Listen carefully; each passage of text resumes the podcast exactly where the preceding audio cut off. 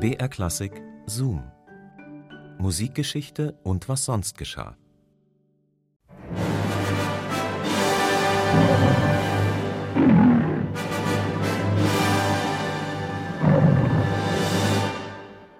Was ist Kunst? Eine gute Frage. Eine schwierige Frage.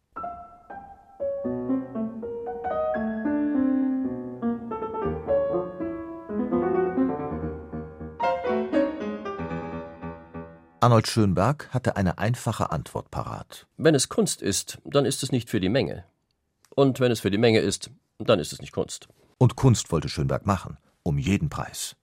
Sein Motto war Der Mittelweg ist der einzige, der nicht nach Rom führt. Da blieb kein Spielraum für Kompromisse. Für Schönberg war das eine ethische Frage. In einem Rundfunkgespräch von 1931 erklärte er, dass ich nichts geschrieben habe, dessen ich mich schämen müsste, bildet die Grundlage meiner moralischen Existenz.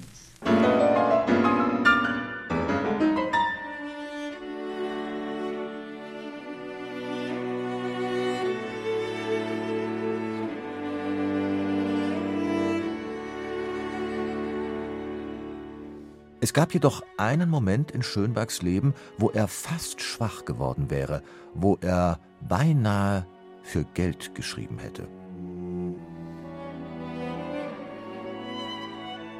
Eines Sonntagnachmittags im Herbst 1935 hört Irving Thalberg, ein mächtiger Executive des Kinomultis Metro Goldwyn Mayer, eine Musik im Radio, die ihn nicht loslässt.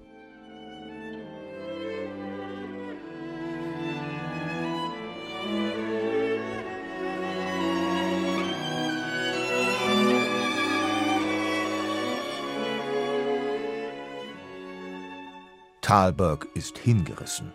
Obwohl er anderes zu tun hat, kommt er nicht weg vom Radio. Erst muss er wissen, wer das komponiert hat.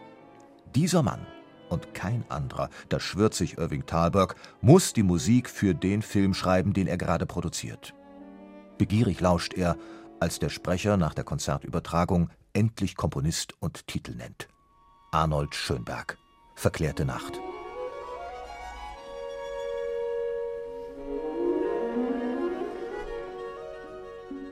Thalberg bietet Schönberg umgehend 25.000 Dollar für die Komposition der Musik zu The Good Earth, eine Romanverfilmung nach Pearl S. Buck.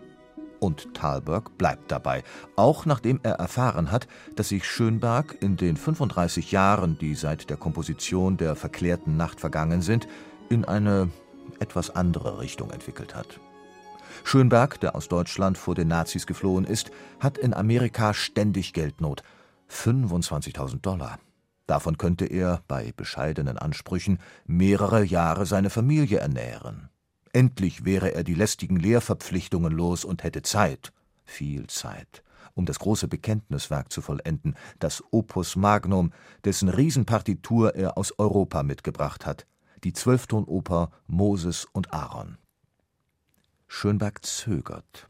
Die Versuchung ist groß, unwiderstehlich bei Licht betrachtet. Schließlich hat er Schüler, die in Hollywood reich geworden sind. Alfred Newman zum Beispiel, den Schöpfer der 20th Century Fox Fanfare.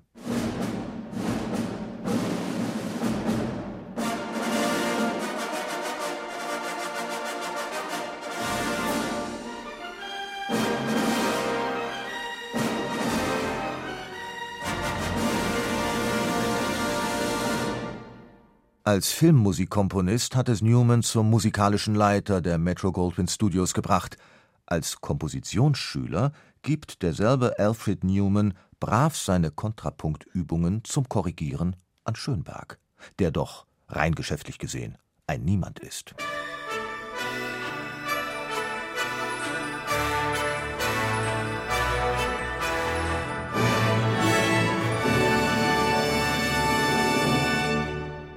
Schönberg gerät in Gewissensnot. Darf er das für den Film schreiben? Lässt sich das mit seiner künstlerischen Moral vereinbaren? Er würde Forderungen stellen, das war klar. Niemand würde auch nur eine Note an seiner Komposition ändern dürfen. Das muss im Vertrag stehen. Das Drehbuch allerdings gefällt ihm gut. Schließlich setzt er sich hin und skizziert ein paar Themen, nur für sich selbst, um herauszufinden, ob er sowas kann und ob ihm etwas einfällt. Ihm fällt etwas ein.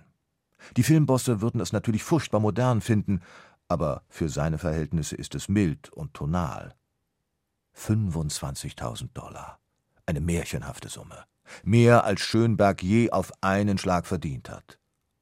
Aber ist es genug? Wenn Sie schon ihn, Arnold Schönberg, so weit erniedrigen können, dass er für Geld schreibt, dann muss es wenigstens richtig viel sein. Schönberg sagt zu und fordert 50.000.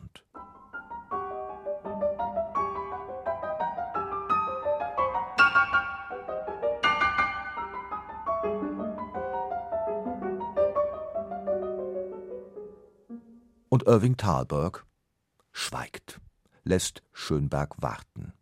Drei Wochen lang kommt keine Antwort. Schließlich platzt dem gekränkten Komponisten der Kragen. Schönberg schreibt einen geharnischten Brief, in dem er den Respekt fordert, den man ihm als großen Künstler schuldig ist. Damit hat sich die Sache endgültig zerschlagen, und niemand ist darüber mehr erleichtert als Schönberg selbst. In einem Brief an seine Freundin Alma Mahler schreibt er Glücklicherweise habe ich 50.000 Dollar verlangt was ebenfalls glücklicherweise zu viel war, denn ich wäre darüber zugrunde gegangen. Schönbergs Gewissen ist wieder rein. Die große Versuchung ist überstanden und seine Kunst unbefleckt vom schnöden Mammon. Oder wie er es selbst schon 1931 so schön formuliert hat. Wem unser Herrgott die Bestimmung gegeben hat, Unpopuläres zu sagen, dem hat er die Fähigkeit verliehen, sich damit abzufinden, dass es immer die anderen sind, die verstanden werden.